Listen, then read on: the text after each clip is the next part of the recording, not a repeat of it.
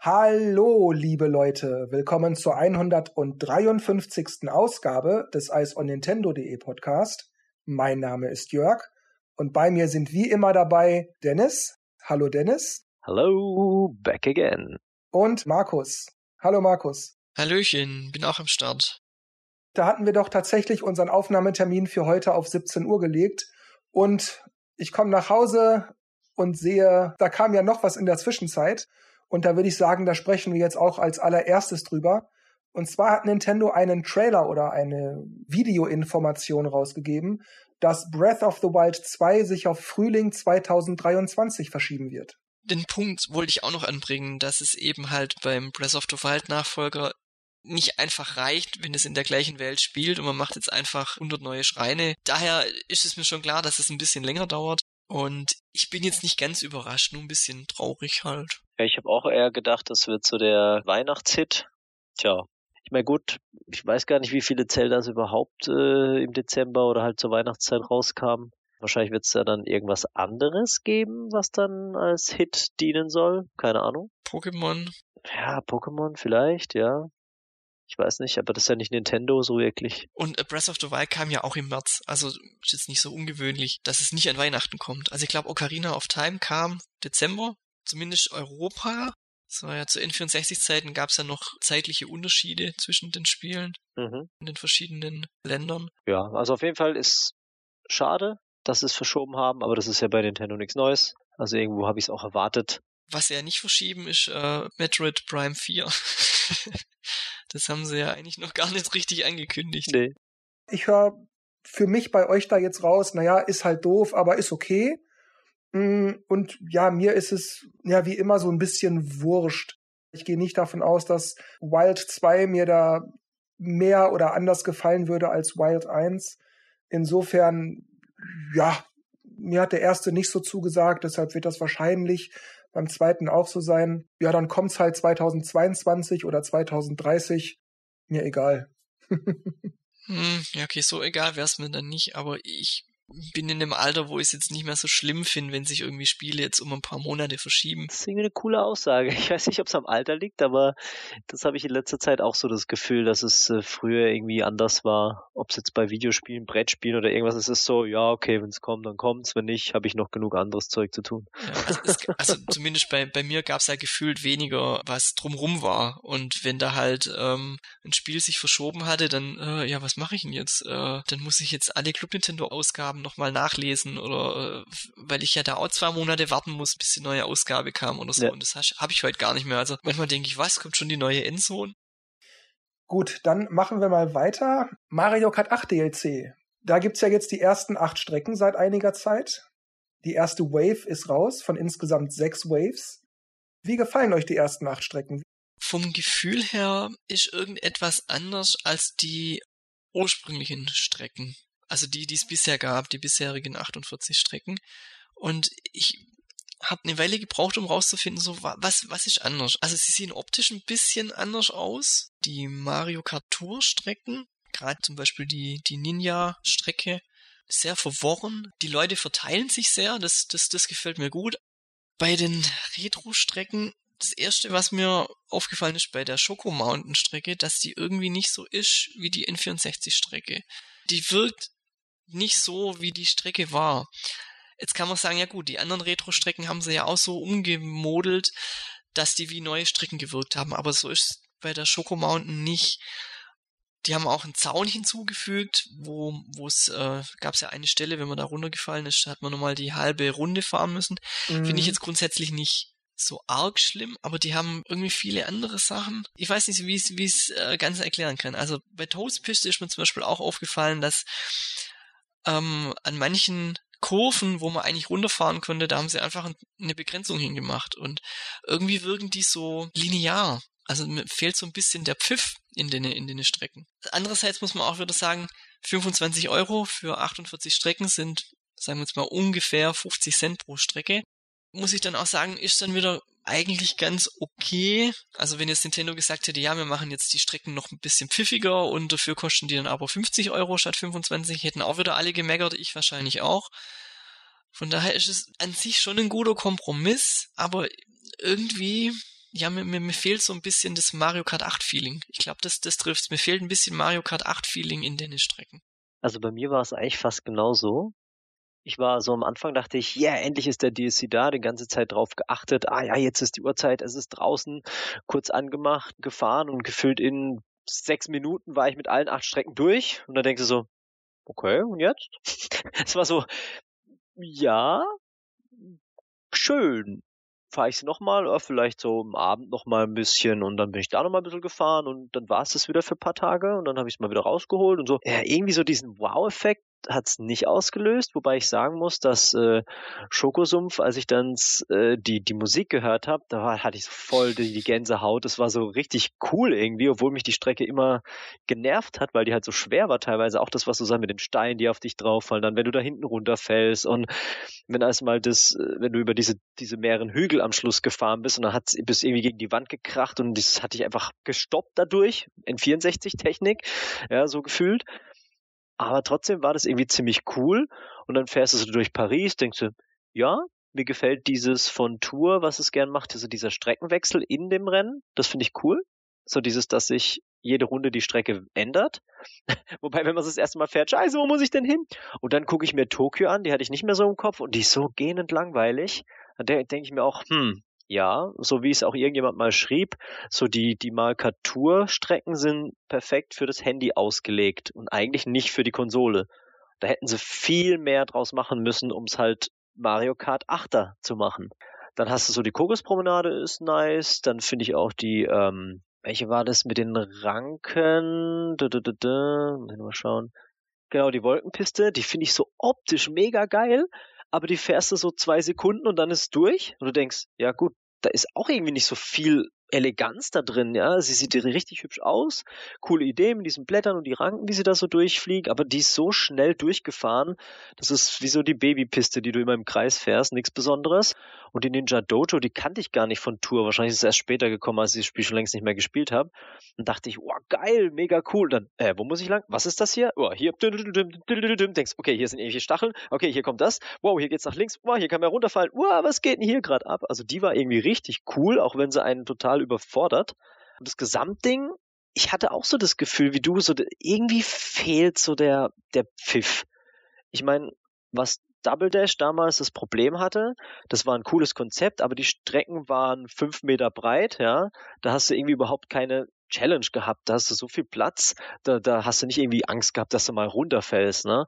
Und jetzt die, bei Mario Kart 8 war es so eine Mischung, manche waren knackiger, manche weniger und gerade die SNES-Strecken sind ja meistens immer krasser von, von, von der Enge her.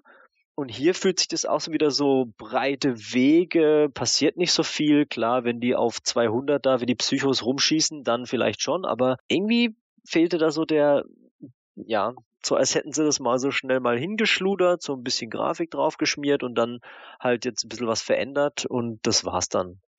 Aber wie hat's dir gefallen? Ja, wie hat's mir gefallen? Bevor ich auf die Strecken und die Eindrücke eingehe, möchte ich vorab was sagen, was wieder so typisch Nintendo ist. Ich hatte mir das Update auf 2.0 geladen. Ich gehe in das Spiel und dann sagt er mir, so sinngemäß bla bla, wenn du das spielen willst, dann musst du entweder den Booster Pack haben oder dir das kaufen. Dann denke ich so, ja, ich hab doch den Booster. Hä? Ah ja, okay, natürlich, es ist noch nicht das Datum, wir haben noch nicht Freitag, morgen wird's bestimmt gehen.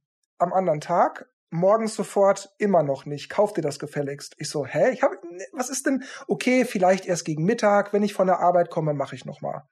So in der Zwischenzeit hatte ich dann bei uns mal im Discord gefragt und da war jemand so freundlich und hat mir erklärt, ja, du musst doch mal in den E-Shop gehen und dir so einen kleinen Patch runterladen. Okay, ich habe mich bedankt, gehe in den E-Shop, lad mir diesen Patch runter. Das ging auch nicht mal eine Sekunde, da war das alles sofort installiert. Das ging blitzschnell. Der hat wahrscheinlich einfach nur so ein Bit gesetzt. Super, jetzt geht's, toll. Aber warum Nintendo? Warum muss das immer so umständlich bei euch sein? Warum habt ihr immer so diesen, wie ihr das immer selber so schön nennt, diesen Nintendo Way. warum könnt ihr nicht einfach mal weniger Nintendo sein? Herrgott, ach. Na gut, okay, also wie haben mir denn jetzt die Strecken gefallen? Also ähnlich wie Markus das schon sagte, wobei ich dazu sagen will, dass Markus und ich das zusammen eingeweiht haben, online gespielt haben. Das heißt, wir haben uns währenddessen schon so ein bisschen über unsere Eindrücke ausgetauscht. Aber du hast es ja gerade auch angedeutet, Dennis.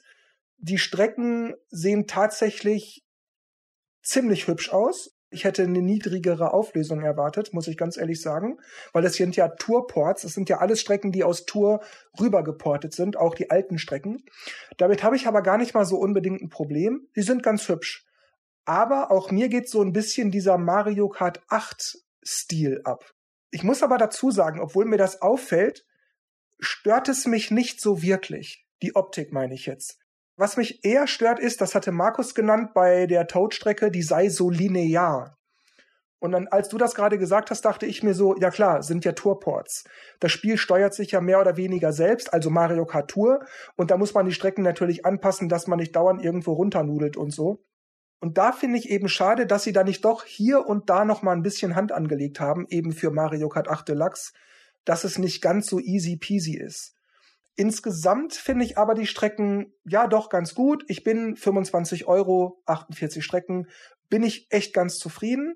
So wirkliche Ausfälle habe ich bei diesen acht Strecken noch nicht erlebt, aber dafür habe ich gleichzeitig auch noch kein so richtiges, boah, super geile Idee, toll, toll, toll. Die einzige Strecke, wo ich das ein bisschen sagen würde, wäre tatsächlich die Ninja-Strecke weil die finde ich ganz witzig, so von den Ideen. Da sind gefühlt 35 Möglichkeiten, hier abzubiegen, da abzukürzen, da mal irgendwie einen geheimen Weg zu fahren, hoch zu hüpfen oder sich von so Winden nach oben fahren zu lassen. Das finde ich einen ganz witzigen Ansatz. Solche Sachen so mit so quasi Teleports und vielen verschiedenen kleinen Abkürzungen, die auch nicht immer unbedingt ersichtlich sind. Sowas finde ich toll. Und dann nehme ich noch mal einen Kommentar rein von Yadama. Der hat geschrieben, die Strecken sind definitiv Tourports, die Qualität ist sehr anders, aber ich finde das jetzt auch nicht so schlimm. Außer Kokospromenade, der haben sie ein Messer in den Rücken gerammt. Warum? Also an der Technik kann es nicht liegen. Ja, Mario Kart Tour, es ist ein Port. Das ist einfach die, der Aufwand und der Nutzen. Es war nicht mehr nötig zu machen. Ja, furchtbar. Richtig. Man muss es dann halt auch in Relation sehen zum Preis. Okay, also das ist mir auch aufgefallen. Das sind, glaube ich, eigentlich drei Autos vorm Ziel. Da haben sie auf zwei begrenzt und die bewegen sich auch nicht mehr. Also es ist alles so irgendwie so ein bisschen einfach geworden und das Besondere fehlt. Also bei den anderen Strecken hast du immer so das Gefühl, die haben sich bei jeder Strecke irgendwas einfallen lassen oder jede macht es beson macht irgendwas besonders. Und die sind einfach so, gerade auch die Wolkenstrecke, die sieht hübsch aus, aber wie du gesagt hast, eigentlich ist es wie Babypark, ja. Nur vielleicht eine Schleife mehr.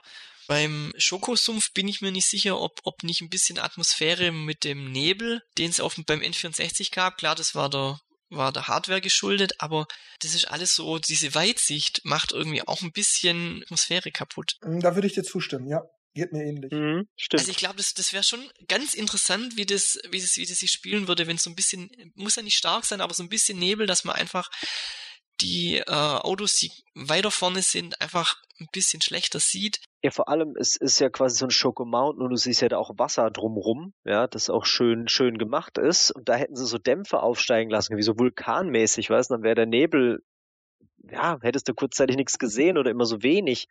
Ich meine, klar, da geht ja die Performance in die Knie, aber trotzdem hätte man das irgendwie machen können. Ich will jetzt nicht alles zu Tode meckern. Nee, gar nicht. Aber irgendwie so, so, ja, es bleibt halt so, so, ein, so ein Beigeschmack. Und man weiß halt, okay, die anderen fünf Wellen werden so ähnlich sein.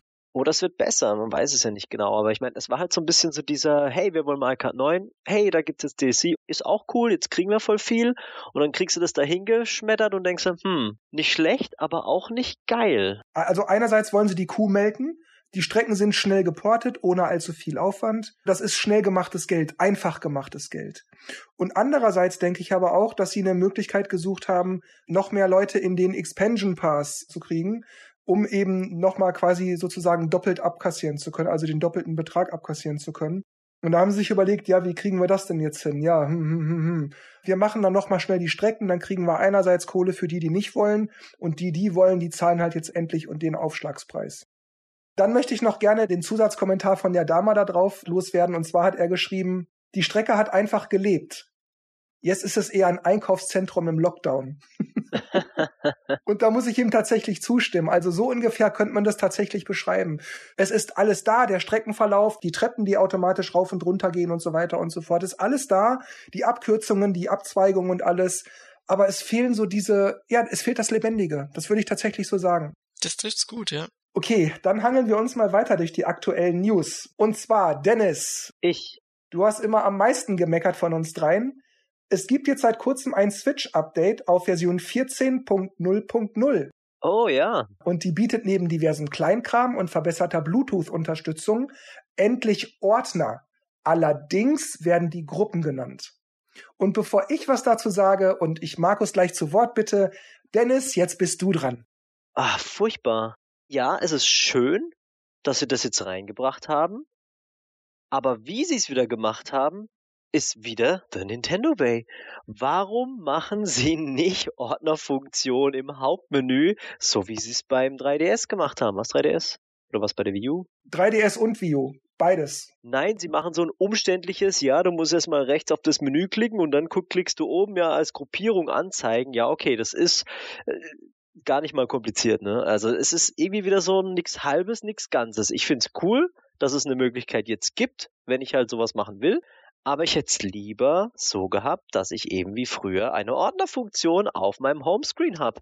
Und wenn auch nur im Eck oder Dings oder kann es mir aussuchen oder was auch immer. Am Anfang dachte ich, hey, Ordnerfunktion, endlich das Update, was jeder gewartet hat und bla. Und ich so, geil, geil, Ordner, guck mir das an, denk. Please understand. Please understand. Ich verstehe es nicht. Klar, ich freue mich ein bisschen, aber es ist wieder meckern. Also ich habe eher zufällig davon mit, mitgekriegt, dass es jetzt eine Ordnerfunktion gibt und habe mir das dann angeschaut und dachte nur, hä, also ich weiß nicht, aber ist so eine Ordnerfunktion, ist die patentiert und Nintendo hat jetzt fünf Jahre rum überlegt, wie kann man es anders machen, dass man das Patent umgeht oder also als ich es gesehen habe, fand ich schon bescheuert.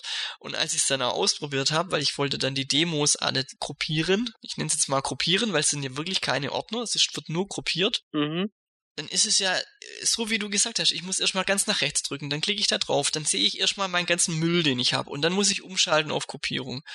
Wenn ich dann eine Gruppe gemacht habe und möchte eine neue Gruppe machen, dann weiß ich ja gar nicht mehr, was habe ich denn in der einen Gruppe vielleicht drin, weil mir wird ja wieder alles angezeigt. Es gibt bestimmt Situationen, wo, wo man dann vielleicht nach Favoriten irgendwie sortieren möchte und hat dann mehrere Spiele in verschiedenen Gruppen, äh, nee, andersrum, mhm. das gleiche Spiel in verschiedenen Gruppen drin, dann macht es sicherlich Sinn. Aber dann ist es eine Gruppierung. Wir haben eine Gruppierung bekommen und keine Ordnerfunktion. Für mich ist es keine Ordnerfunktion. Weil wenn ich ein Dokument in den Ordner reintue, dann ist es in, in dem einen Ordner drin und ich kann es dann nicht in den anderen Ordner auch noch reintun. Ich verstehe es auch nicht. Also ich glaube, die Leute hätten weniger gemeckert, wenn sie einfach gar nichts gemacht hätten. Also ich glaube, manchmal ist weniger einfach mehr, lasst es einfach sein. Dann haben wir keine Ordnerfunktion, aber versucht nicht irgendwas zu machen, was total bescheuert ist. Ich muss ganz ehrlich sagen, die Idee, dass ich Spiele auch in mehrere Gruppen oder Ordner stecken kann, die finde ich sogar eigentlich gut. Ich muss aber auch sagen, ich habe mittlerweile, ich weiß nicht, 330, 340 Spiele oder irgendwas auf meiner Switch, also Spiele Kacheln das ist schon aufwendig, wenn du dann versuchst, den Kram zu gruppieren, wie du gesagt hast, Markus, da dann habe ich dann den ganzen Mist, den ich auf meiner Switch habe, wieder von vorne zur Auswahl und ich muss mich dann immer da so durchscrollen. Und ich finde, das hätte man sicherlich irgendwie ein bisschen besser machen können. Aber gut, andererseits muss man fairerweise dazu sagen, wie oft macht man es? Ein, zwei Mal vielleicht und dann hat man es ja gruppiert. Deshalb, ja, ist nicht optimal, aber die Art und Weise, darüber kann ich hinwegsehen. Was mich auch gewundert hat und wirklich auch geärgert hat, das war wieder dieses typisch Mann Nintendo. Warum zum Teufel kann ich das nicht im Hauptmenü auswählen? Es wäre doch möglich, dass die zwei Reihen machen. Oben, da machen sie die, diese Quadratkacheln halt um 10 oder 20 Prozent kleiner. Oben habe ich die großen Kacheln, die Hauptreihe sozusagen, die Spiele. Und darunter machen sie dann eine zweite Reihe mit meinen Gruppen, mit meinen Ordnern, die ich mir angelegt habe. Die müssen ja nur daumengroß sein, die müssen ja nicht riesig dargestellt werden. Und dann kann ich die anwählen, dann gehen die auf und dann habe ich alle meine Spiele in dem Ordner. Beispielsweise, vielleicht kann man es noch besser lösen, ich weiß es nicht. Aber dass ich erst nach ganz rechts und dann muss ich L drücken und ach, das ist so, ich kapier das nicht. Das tut halt auch so weh, weil sie es auf der View und auf dem 3DS so gut gelöst hatten. Ja, eben, sie müssen ja das Rad überhaupt nicht neu erfinden. Sie haben es doch schon mal gemacht. Ich verstehe Also das sagen wir nicht. es mal so, auf der View haben sie es gut gelöst. Auf dem 3DS konnte sich das jeder individuell einstellen. Wie groß möchte er seine Kachel haben? Ein Mhm. Reich, zwei Reich, drei Reich, vier Reich. Also das war ja wirklich ein Paradies, ja. Ja. Es muss ja gar nicht mehr so sein. Aber wenigstens die View hätten sie doch als Vorlage nehmen können und ich lege kurz eine Gruppe an und Ja. kann auch ein Bild hinzufügen. Ich glaube, wir reden wieder viel zu viel für sowas. Das stimmt, aber eine Sache möchte ich unbedingt loswerden. Und zwar, ich habe mir das dann also eingerichtet und da habe ich so ein Gefühl von Epiphanie gehabt. Man sieht hier sehr deutlich, warum sie so lange, immerhin über fünf Jahre, keine Ordner gebracht haben. Denn die hatten und haben nach wie vor keine Ahnung, wie sie das in die Oberfläche einbauen sollen. Mhm. Denn wenn sie das haben oder gehabt hätten, hätten sie einfach Ordner reingebracht. Die standen wahrscheinlich wirklich immer vor dem Problem, ja klar, so eine Gruppe mit so einem Ordner, das ist kein Ding, aber wo zeigen wir die an? Wie bauen wir das ein? Bis irgendwann mal einer auf die Idee kam, Moment mal, wenn man nach ganz rechts in die Gesamtanzeige geht, dann machen wir oben noch drücke die L-Taste dazu und dann packen wir da das und runter. Aber da hätten sie doch auch im Hauptmenü die L-Taste. Weißt also, Ja, die hatte da auch keine Funktion. ja, oder, oder man kann hin und her schalten, also ein bisschen personalisieren. Der eine möchte, dass immer sofort die Gruppen angezeigt werden. Das andere Genau. interessiert ihn gar nicht. Und dann schaltet er einmal um und dann ist es halt so. Und du konntest ja beim 3DS auch Spielecover und Ordner nebeneinander äh, hinstellen. Das konntest du ja selber machen, wie du willst. Dann, die zeigen ja eh immer die ersten vier Icons oder wie viel sind auf der Switch an. Da hätte man einfach sagen können, okay, dann vorne halt das, die Cartridge und dann drei Ordner oder sowas. Oder ich kann es dann vergrößern, ebenso wie beim 3DS. Das ist doch nicht so schwer. Das ist, oh mein Gott. Was mir dann noch einfiel war, wir sind ja jetzt bei 14.00 und ich habe mir so gedacht, okay, das Internet meckert, völlig zu Recht möchte ich an der Stelle betonen. Und ich bin mir ziemlich sicher, dass sie bei 14.01 oder bei 14.1 oder so auf jeden Fall schnell noch diese, okay, komm, wir machen diese Ordner, diese Gruppen, die machen wir jetzt noch ins Hauptmenü irgendwie rein. Jetzt haben sie doch schon den ersten Schritt gemacht, die müssen nur noch den zweiten machen. Ja, das ist ja wieder diese, dieses typische, wissen sie das wirklich, dass das nicht reicht? Oder ist es für die so, ja, das ist jetzt perfekt so, so wollten ist wir das. viel besser so. Weil das weiß ich bei Nintendo erstmal nicht, ob die das wirklich raffen oder nicht. Wir hatten jetzt gerade auch schon mehrfach 3DS und Wii U immer mal so angesprochen auf die eine oder andere Weise. Jetzt sprechen wir direkt über 3DS und Wii U. Nämlich die eShops werden respektive wurden Ende März 2022 geschlossen. Jetzt sagen natürlich alle, ja, pff, ja und spiele ich eh nicht mehr, was soll ich da noch im eShop? Aber naja, Nintendo verspricht, dass für die absehbare Zukunft, das ist ein Zitat, alle bereits geladenen Spiele immer wieder heruntergeladen werden können, online gespielt werden und Spiele-Updates erhalten werden können. Mit anderen Worten, ich kann keine neuen Spiele mehr kaufen, aber ich kann immerhin die Spiele, die ich schon mal gekauft habe, immer wieder neu runterladen und online weiterspielen und eben noch Updates erhalten. Aber ich denke, über kurz oder lang werden diese Intervalle, wie lange man im Nachhinein noch Spiele runterladen kann, egal ob jetzt Nintendo, Sony, Microsoft, Steam oder was auch immer, ich glaube, das wird im Laufe der Zeit immer kürzer werden. Jetzt mögen das vielleicht noch 10 oder 20 Jahre sein, keine Ahnung, aber weiß nicht, vielleicht sind das dann in Zukunft nur noch fünf Jahre oder zwei oder irgendwas. Weil die Kunden sich ja allmählich daran gewöhnen. Und da frage ich mich dann auch, ich will jetzt gar nicht diese ganze Spiele-Erreichbarkeit und äh, die, die, die Archivierung von Spielehits und die, die History der Games und so. Aber ich finde es schon schade, dass dann eben tatsächlich der Zugriff auch auf alte Spiele zwangsweise eingeschränkt wird, weil du bist dann auf, es sei denn, du nimmst irgendwelche illegalen oder zumindest grauzonigen Wege auf dich und, und versuchst das irgendwie anders zu lösen, aber auf dem offiziellen Weg über die so gedachten Kanäle, naja, da kommst du eben nicht mehr so einfach so an deine Spiele ran. Auch nicht auf dem Zweitmarkt, weil die sind ja dann in diesen Download-Shops drin. Und das finde ich so schade daran. Ja, also bei der Wii war es ja, glaube ich, auch, dass es, oder ja, ich glaube, da ging es so ähnlich, dass sie irgendwann gesagt haben, ja, so, ab jetzt, ich weiß nicht mehr, wann das war, der Wii-Shop macht dicht, aber man kann die Spiele, die man run mal runtergeladen hatte, die kann man, da kann man auch nach wie vor, die kann man auch runterladen, nur halt nichts mehr Neues. Das ging dann, ich weiß nicht mehr, wie viel Jahre, also es ging, glaube ich, schon recht lange Zeit und da haben sie den ja auch komplett abgeschaltet. Manche Spiele sind weg, gerade die Only-Download-Titel, die sind weg, aber ich traue jetzt nicht so nach, muss ich sagen. Aber ich habe auch den Eindruck, also der 3DS läuft ja auch schon ziemlich lang, da habe ich mich auch schon gefragt, hm, Da müssen sie doch auch irgendwann mal den dicht machen. Und bei der Vio, also die haben es ja quasi fast zeitgleich gesagt, gell, mit dem E-Shop. Ich habe auch so den Eindruck, das wird schon kürzer werden. Also ich meine, ich heule jetzt auch nicht, weil ich keine Super Nintendo Spiele mehr kaufen kann. Ich meine, die Läden räumen auch aus und ich denke, die Kapazitäten äh, kann man nicht ewig aufrechterhalten für alle vorherigen Konsolen. Schade ist natürlich, dass auf den neuen Konsolen, also dass es immer zum Beispiel noch keine Gamecube-Spiele gibt oder so, dass man dann einfach für die nächste Generation dann einfach die Spiele mitnimmt. Ich stimme dir dazu, die Läden missten aus und so weiter. Du kriegst heute keine Super Nintendo oder Gamecube-Spiele mehr, alles richtig. Aber diese Spiele sind da. Die kann ich mir bei eBay, eBay Kleinanzeigen, bei hood.de oder bei Amazon gebraucht oder auf Flohmärkten oder wie auch immer noch irgendwie besorgen. Klar, solange das vielleicht wirklich auf einer SD-Karte oder Festplatte ist, ist das noch machbar, aber irgendwann geht die Festplatte oder die SD-Karte mal kaputt.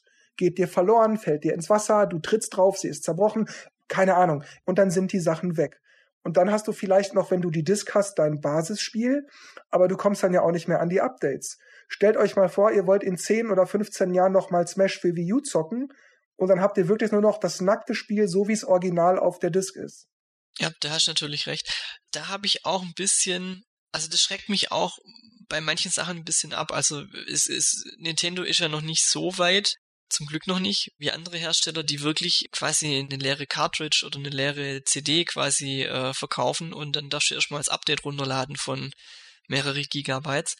Und da ist es natürlich wirklich so, wenn die Shops mal zu sind, dann hat man die Original-CD zu Hause, kann es aber nicht mehr starten, wenn es nicht mehr auf dem Rechner installiert ist. Also da habe ich ein bisschen Bange davor, wenn man, ich meine, teilweise sind wir ja schon, also bei Mario Kart werden natürlich die ganzen DLCs jetzt, die kommen, wenn der Shop mal dicht macht, dann hat man nur noch das Originalspiel mit 48 Strecken und die anderen fehlen halt.